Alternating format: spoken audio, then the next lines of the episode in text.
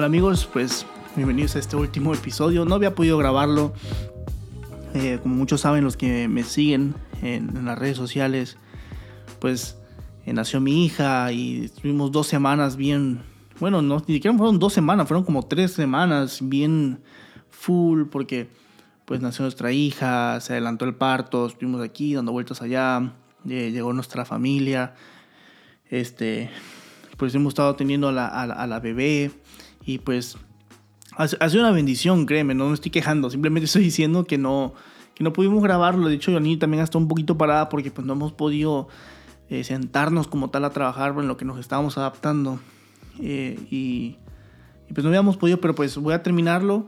Quiero terminarlo con dos, las últimas dos cosas que hay que hacer ante en esta serie de Survival Guide. Así que nosotros debemos de ya hemos mencionado varias cosas que hay que hacer, no importa la situación, sea cual sea la, situación que vaya a venir, ya sea crisis, ya sea tiempos de victoria. Y digo esto porque hay muchos países, por ejemplo, y yo hablo sobre, por ejemplo, México, que es donde yo vengo, que mm, de la nada el COVID baja, de la nada el COVID sube. Y yo sé que eso está pasando en varios países y a veces uno con, con, eso no sabe qué va a pasar, no sabe qué puede venir, no sabe si vendrá una nueva cepa o no vendrá una nueva cepa. Entonces entra el pánico en las personas y entre nosotros los creyentes entra un pánico. Y luego terminamos depositando nuestra fe o nuestra confianza en otras cosas, ya sea en un gobierno, ya sea en, un, en la vacuna, y se nos olvida que está Dios y se nos olvida que nosotros debemos de depender completamente de Dios.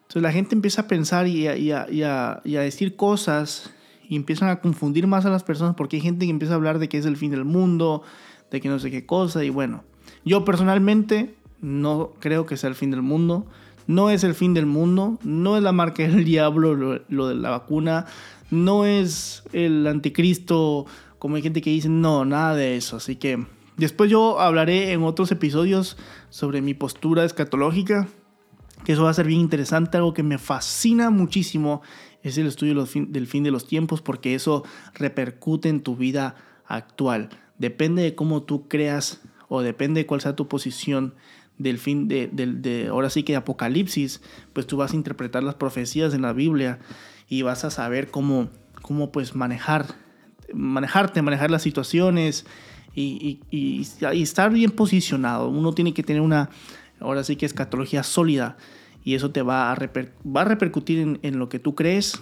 eh, en, base eh, en, los tiempos, en las situaciones que, que, suceden día tras día, pues. Pero bueno, eso es punto y aparte y lo, lo hablaré después. Ahora, este, yo te decía, la gente dice cosas, la gente piensa cosas, pero bueno, al final de cuentas en este pequeño ahora sí que serie, hemos estado hablando de varias cosas que debemos hacer. Y pues quiero terminar con estas dos, y estas dos son el estudio y el trabajo. Em, antes de, de, hablar de estas dos, porque esto es sencillo, este capítulo no va a tardar casi nada. Em, los tiempos que estamos viviendo pueden ser difíciles para unos, pueden ser fáciles para otros, pueden ser, no sé, no sé cómo tú lo estés viviendo. Hay gente que lo, pasa peor que otras. Pero no podemos negar que el COVID nos dio, ahora sí que a todo el mundo. Le dio toda clase social, a todo país. Mucha gente perdió familiares, mucha gente perdió empleos, mucha gente perdió negocios.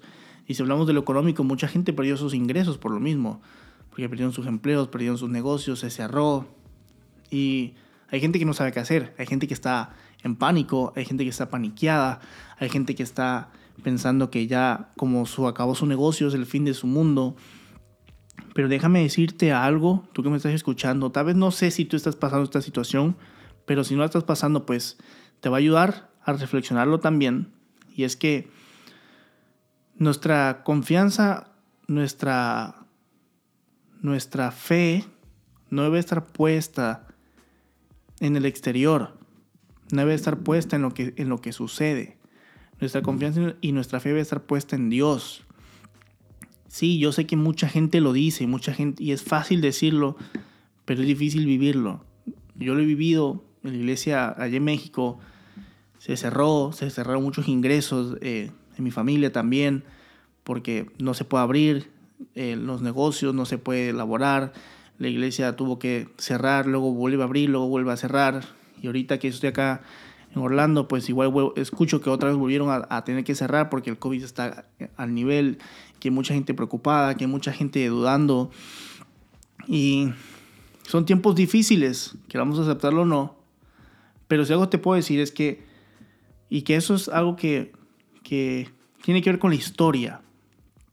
Y es que los tiempos difíciles hacen hombres fuertes y mujeres fuertes. Los tiempos difíciles hacen generaciones fuertes.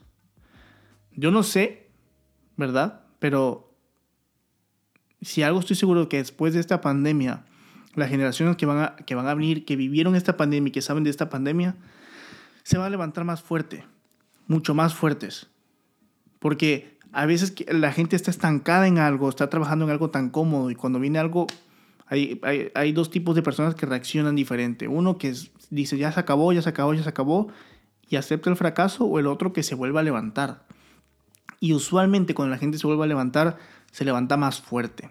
Así que estas dos cosas que vamos a hablar hoy, que es estudio y trabajo, son 100% importantes. Cuando digo estudio, no me refiero precisamente a que estudiando en la universidad siempre. O sea, por ejemplo, yo ya terminé la universidad, pero yo sigo estudiando. Y es importante que nosotros estudiemos, ya sea cual sea el ambiente que tú estás. No sé si tú seas un empleado o seas un empresario o un profesional, yo no sé. Pero sin embargo, no puedes dejar de estudiar porque necesitas estarte actualizando. No sé, no sabemos cuál es la situación que va a venir mañana, pero si algo debemos de hacer es estudiarnos y prepararnos, porque si nosotros nos preparamos y estudiamos, vamos a tener de antemano cierto conocimiento que nos va a beneficiar. Y sobre todo que nosotros nos pasemos estudiando la palabra de Dios porque la palabra de Dios está todo, en la Biblia está todo. Y el trabajo, pues nosotros debemos seguir trabajando, no importa lo que pase. Tenemos que seguir trabajando, tenemos que seguir buscando llevar comida a la mesa de la casa, para la renta, pagar la casa, pagar el carro, pagar la comida. O sea, nosotros debemos de seguir trabajando sea cual sea la situación. La situación sea de vida o muerte, la gente trabajó porque necesitan llevar pan a la casa. Y nosotros debemos de esforzarnos en eso, en estudiar y trabajar de la mano. No podemos de separarlo, sino debemos estudiar y trabajar de la mano, porque así como mucha gente emprendió en la, en la pandemia, de la mismo, por ejemplo, allá en, en Ciudad del Carmen, en México, como siempre amigos míos, o conocidos mejor dicho, de esos 100, yo creo que unos 30 abrieron para vender hot dogs. Y son pocos los que lo hicieron bien. Porque mucha gente se quiere lanzar a hacer cosas, pero no estudian, no se preparan, no preparan su, su, su negocio y termina siendo del montón. Así que, si algo te va a ayudar a enfrentar las situaciones o los tiempos que vayan a venir en tu vida o vayan a venir en el mundo es tu preparación y tu trabajo. Así que estudia, prepárate. Tal vez se está acabando el mundo, pero nosotros no podemos dejar de estudiar ni de trabajar ni de seguirnos esforzando porque hay bocas que alimentar y hay sueños que cumplir y hay que levantarnos para ser una generación más fuerte. Te decía, los tiempos difíciles hacen hacen generaciones fuertes.